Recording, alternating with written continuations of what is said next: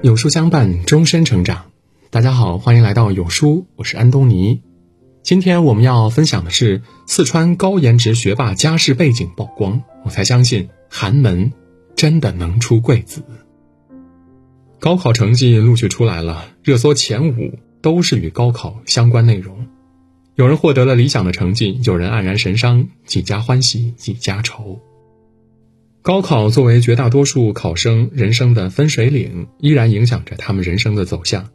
在铺天盖地关于成绩的热搜中，一封致谢信全网刷屏了，央视新闻、人民日报等等纷纷下场点赞。信的主人是来自四川凉山的寒门学子陈实新，他是南京大学一名大四学生，收到了香港中文大学全奖直博录取通知书。第一次看到他的照片，很多网友惊呼：“明明可以靠脸，偏偏要靠才华。”然而，看过他的家庭背景之后，才明白他这一路走来有多不容易。出生小山村，家境贫寒，从小和母亲一起在田间劳作，插秧、割谷、喂猪。同龄的孩子天真烂漫，他早已认识到生活的残酷。读书成了他走出大山的。唯一途径。踏过泥泞，走过艰辛，十几年风霜苦雨，他才得以被看见。从祖国大西南的阿普路村小学到冕宁县第二中学，再到成都市石市中学、南京大学电子学院，我走了一条很长的路。这是穷苦的孩子一步步向命运的高点攀登。这些环节，只要一个出现错误，他的命运都会被改写。出生贫寒的孩子，命运就像风暴中的小草，稍不留神就可能被拦腰斩断。每一步都极为艰难。上中学为了省钱，他选择走读，每天在家里和学校往返一共四趟。中午没钱在学校吃饭，他只能踩着自行车匆忙回家，做完饭再去学校。冬天脚上长满冻疮，疼痒难耐，单衣薄伤，根本抵不住严寒。夏天山间多暴雨，衣服书包被打湿，鞋里灌满雨水，只能靠着体温慢慢的烘干。多少同龄的孩子没有坚持下来，他坚持了三年。上了高中，条件并没有好一点儿，学校离家三百多公里。坐大巴翻山越岭三十七小时，让他的身体到了极限，而巨大的城乡差异也让他自卑。他手中的牌太少了，唯有读书是他能紧紧握住的。为了省钱，也为了赶上这种差距，他一年只回两次家，其余时间全在学习。纯粹的求学生涯，他时刻要为钱发愁。怕上不了学，怕家里负担太重，没人知道他花了多少努力，才和同学们一起坐在一个教室里。这些苦难，任何一项落在一个人身上，也许都很难坚持下去。吃了苦之后，会有甜吗？穿越黑暗后，真的会看见曙光吗？没有人能给予答案。生活最吊诡的地方在于，你吃了苦，也不一定能出头。出生环境就像是一个烙印，不断的吞噬着你。于是，很多人在这个辛苦而未知的过程里选择了放弃。所有逆天改命的故事里，只有像陈实心一样的主人公，将坚持刻进 DNA，才有可能看见那一点亮光。一路颠沛，一路艰辛。从落后的大山一步一步走向越来越宽阔的未来，他花了十六年。傅首尔曾说过一句话：“有的孩子一出生就含着金钥匙，而有的孩子出生却只含了一口痰。”穷人家的孩子能攥在手里的东西极少，稍不留神，那一丁点儿也会被夺走。可总有人将手中少得可怜的筹码发挥到极致。为什么这封致谢信会全网刷屏？因为让我们感动的不是他获得的成绩，而是他的坚持与韧性。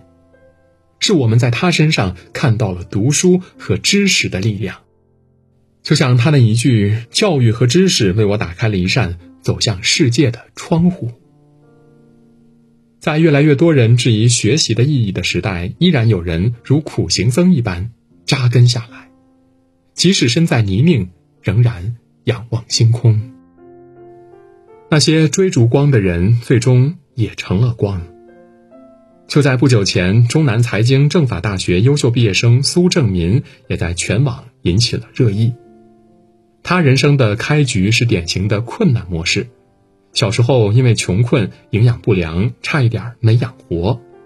后来上学了，他经常要走两三个小时的山路去学校。初中时因为语言不通，落后太多，宿舍熄灯后，他打着手电在被子里学习。晚自习后，一个人偷偷躲在角落背课文、练习汉语。父亲积劳成疾，患上多种疾病，家中欠下无数的外债。母亲文化水平不高，一直靠做环卫工艰难撑起一个家和三个孩子。赤贫的家，多病的父母，沉重的债务，每一桩都足以压垮少年的心性。当父亲病倒，家中再也无以为继，他辍学了，在祖祖辈辈劳作的那片黄土上，开始了灰暗人生。残酷的现实让他人生的每一步都无比艰难。可总有人在夹缝中也开出灿烂的花。谋生的同时，他没有放弃读书，那是他生活中唯一的亮光。命运总算待他不算太差，好心人的帮助，党和国家政策的扶持，他终于重回校园。这是新生，也是命运给予的机会。他用超出别人一百倍的努力拼命学习。寝室最晚睡的是他，最早起的还是他。穷苦的孩子没有钱去补习，唯有熬时间。可他却从未畏叹命运的不公，从未在绝望中摆烂。跨过一座座山，走过一道道坎，他终于到达彼岸，以优异的成绩考上中南财经政法大学。他说：“他将带着知识回到大山，帮助更多的孩子。”扎根基层，做那片黄土最忠诚的儿子。看完这个故事，我无比的感触。曾经无限向往光明的孩子，终于得偿所愿。现在，他要去成为别人的光了。无法踩在父辈的肩上，并不意味着一片黑暗。当他始终熬下去，没有放弃希望，在机会到来时努力的握住。那时，他发现原来跨过那道难关。有更广阔的世界。他没有父辈的肩膀可以踏，但他成为了下一代的基石。这样的故事其实很多。我记得十九年前，那个以九百分满分考上北大的寒门学子谭志佳，靠着读书从小山村一步步走出来，进入香港大学硕博连读，顺利留校从事研究工作。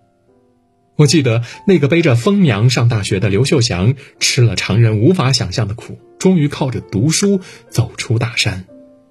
最后，他回到大山去改变那些和自己一样的孩子的命运。他们本拿到了最差的牌，却一点点逆风翻盘。生如蝼蚁，当立鸿鹄之志；命薄似纸，应有不屈之心。读书和学习改写了。他们人生的轨迹。功夫熊猫里有一句话说：“你人生故事的开头也许充满坎坷，不过这并不影响你成为什么样的人。关键看你后来的人生路，你自己选择怎么走下去。从黑暗中来，奔向光明去。总有一天，你经历的那些苦难和坎坷会照亮你前行的路。所谓深渊，跌入谷底，也会变成。”鹏程万里。为什么我要讲他们的故事呢？因为越来越多人不愿再相信读书有用。这个变幻的时代让人开始动摇了。耍宝神丑、没有一点内涵的网红明星，随随便便就赚到上亿的家产；苦读十几年的年轻一代，却在低迷的就业环境中一筹莫展。于是我们开始质疑了：读书真的有用吗？努力这么多年，就是为了去挣一个月几千元的工资吗？这种质疑声越大，读书无用论就越深入人心。你知道吗？我害怕的不是多少人嘲讽高考制度，不是有人一遍遍强调读书无用，也不是他们不断重申寒门再难出贵子。我怕的是你真的相信了，你真的开始躺平，你真的放弃了改变命运的机会。不管时代怎么变，我们需要的永远都是有内涵、有知识底蕴的人。陈实心、苏正民们就是最好的答案。新东方直播间火出圈的董宇辉也是如此，在一众直播间中杀出一条血路。他凭借的是自己丰富的知识储备、信手拈来的人生金句。他带的不仅是货，更是多年读书与学习的结晶。从名师到主播，支撑他成功的内核始终都是知识。总有一些人在这个浮躁不安的世界静下心来，沉淀自己，向内发掘自己。于是，他们掌握了自己的命运。你看那些赚得盆满钵满的网红们，说垮就垮了；那些动辄几亿进账的明星们，销声匿迹了。大浪淘沙，留下的都是真正有实力的人。我很喜欢一句话：读书虽然不能改变生命的长度，却可以改变生命的宽度；读书虽然不能改变生命的起点，却可以改变生命的终点。读书要读到什么程度才行呢？有人说自己看了很多书，人生还是没有因此改变；有人说自己看过就忘记了，读书还有什么意义呢？还记得那个小故事吗？爷孙俩在河边聊天，孙子问爷爷：“你每天看那么多书，你记得住多少呢？如果反正都要忘记，为什么还要看呢？”爷爷要孙子拿装煤的竹篮，一遍遍的在河里打水。水从竹篮滤过去，什么都没留下。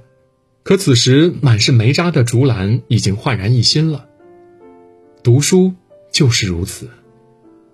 一位作家说：“读书这项精神功课对人潜移默化的感染，使人从世俗的渴望、金钱、物质、外在的美丽等等等等中解脱出来。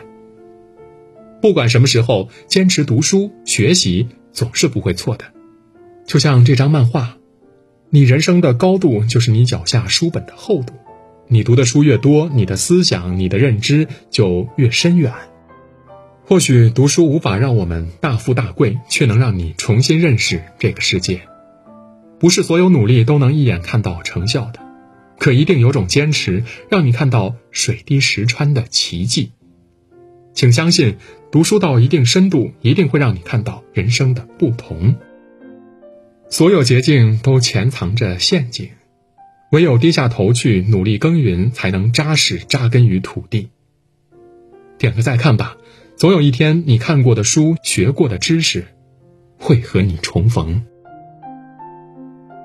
好了，今天的文章就分享到这里。如果您喜欢今天的文章，或者有自己的看法和见解，欢迎在文末留言区和有书君留言互动。想要每天及时收听有书的暖心好文章，欢迎您在文末点亮再看。觉得有书的文章还不错，也欢迎分享到朋友圈，或者将有书公众号推荐给朋友们，这就是对有书君最大的支持。明天同一时间，我们不见不散。